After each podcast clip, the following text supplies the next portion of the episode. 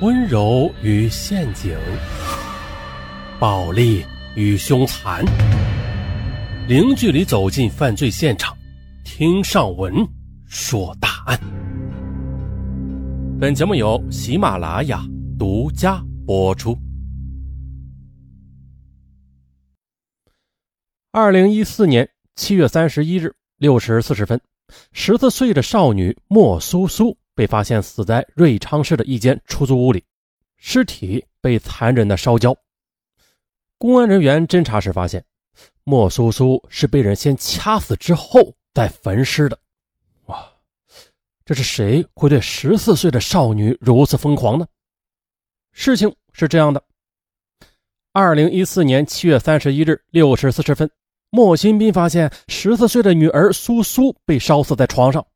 民警在案发现场又发现，苏苏的头发被烧光了，这身体也被烧焦，床上还有汽油味民警判断了，苏苏应该是被人掐死之后再焚尸灭迹的。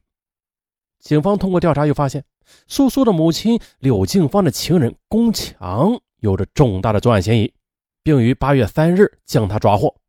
果然，龚强对自己的犯罪行为供认不讳。称他之所以掐死苏苏，是因为苏苏多次丢过他的鞋，啊，并阻止他与柳静芳偷情。那接下来我们再来说一下花季少女莫苏苏。莫苏苏并不是莫新斌夫妻俩所生的。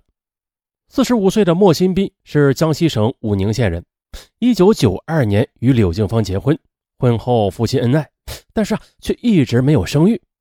因碍于面子，两人都没有去医院去治疗。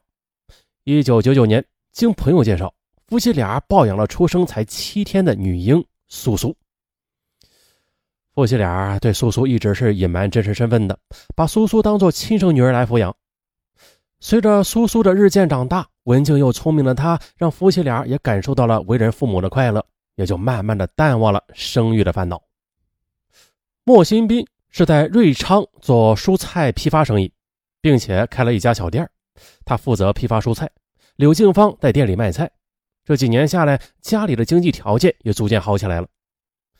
二零零八年三月，夫妻俩的老乡养殖场老板龚强听说批发蔬菜的生意很火爆，便将养殖场交给了妻子打理，他也做起了蔬菜批发。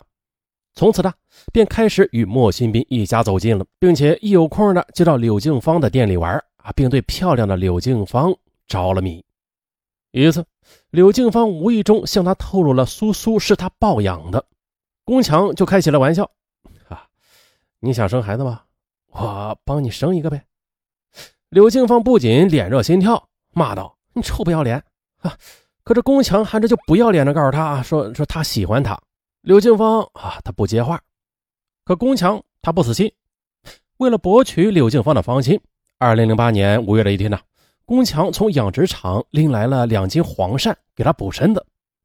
柳静芳说：“我不干杀呀，你还是拎回去吧。”这龚强灵机一动：“哎，明天你老公去九江蔬菜基地进购蔬菜时，我顺便的去你家，帮你杀。”果然的，第二天凌晨三点多，莫新斌刚走，龚强就来敲门。柳静芳见是他。就说：“我老公不在家里，让人看见不好。你你走吧。”可宫强他就硬挤进来了，不由分说的将柳静芳哎抱进了房间里。你放开我！但是柳静芳她担心惊醒另外一个房间睡觉的苏苏，嗯，就挣扎了一会儿，就放弃了抵抗。啊，点点点从此呢，宫强三天两头的就趁着莫新斌进购蔬菜的机会潜入莫家与柳静芳偷情。二零零八年七月的一天呢，柳静芳出现呕吐症状，便来到医院治疗。结果柳静芳怀孕了。哎呀，这结婚多年都没有怀孕啊！夫妻俩相拥而泣。而这个孩子的父亲是谁呀？夫妻俩则没有深究。可是随着柳静芳的肚子大了起来，哎，各种闲言碎语便开始传到了莫新斌的耳朵里了。就在柳静芳怀孕六个月的一天，莫新斌问柳静芳。有人说你有情人，是不是真的？刘静芳平静地说：“我一个半老徐娘，谁能看上我呀？现在男人找情人都找年轻漂亮的。”刘静芳虽然漂亮，但她胆小怕事这莫新斌也就相信了她。有人问莫新斌：“哎，你老婆怎么现在才怀孕呢？”他就含糊的作答说：“呀，以前条件不敢生，现在经济条件好了啊，想要个亲生的。”对于他人同样的问题，柳静芳与丈夫也是非常的默契。然而呢，同时与两个男人保持两性关系，这自己到底怀的是谁的孩子？柳静芳她也搞不清楚。考虑到外面的议论，柳静芳担心婚外情被莫新斌发现，就开始冷落宫强了。二零零八年的八月二十九日，宫强在店里问柳静芳：“我说，你是不是想过河拆桥啊？”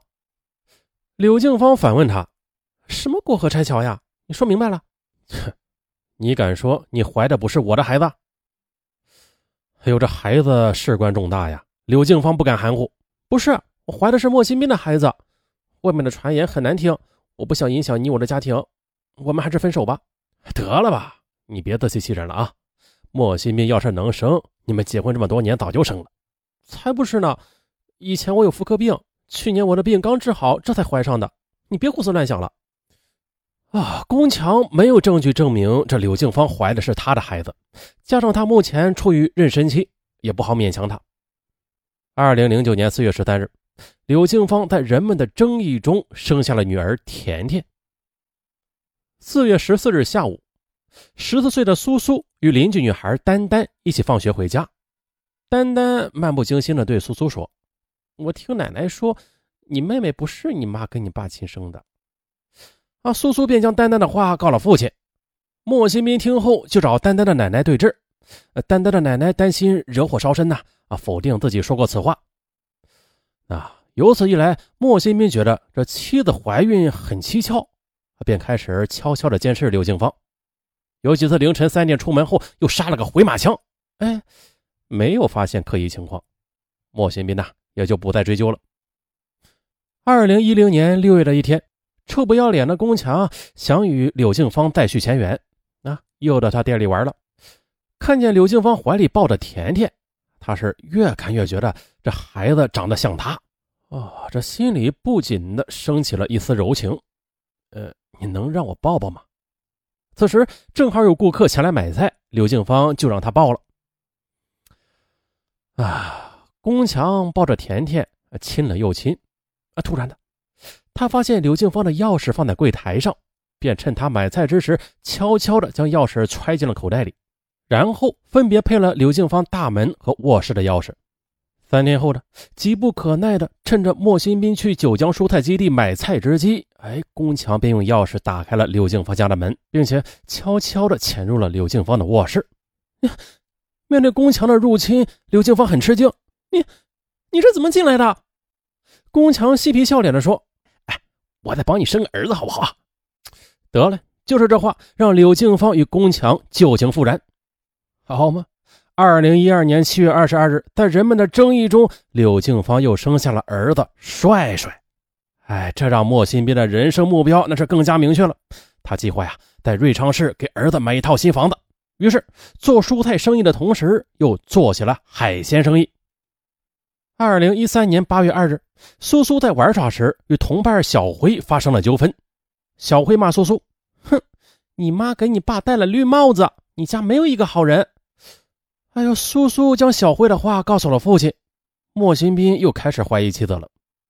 过了两天呢，他给苏苏买了一部手机。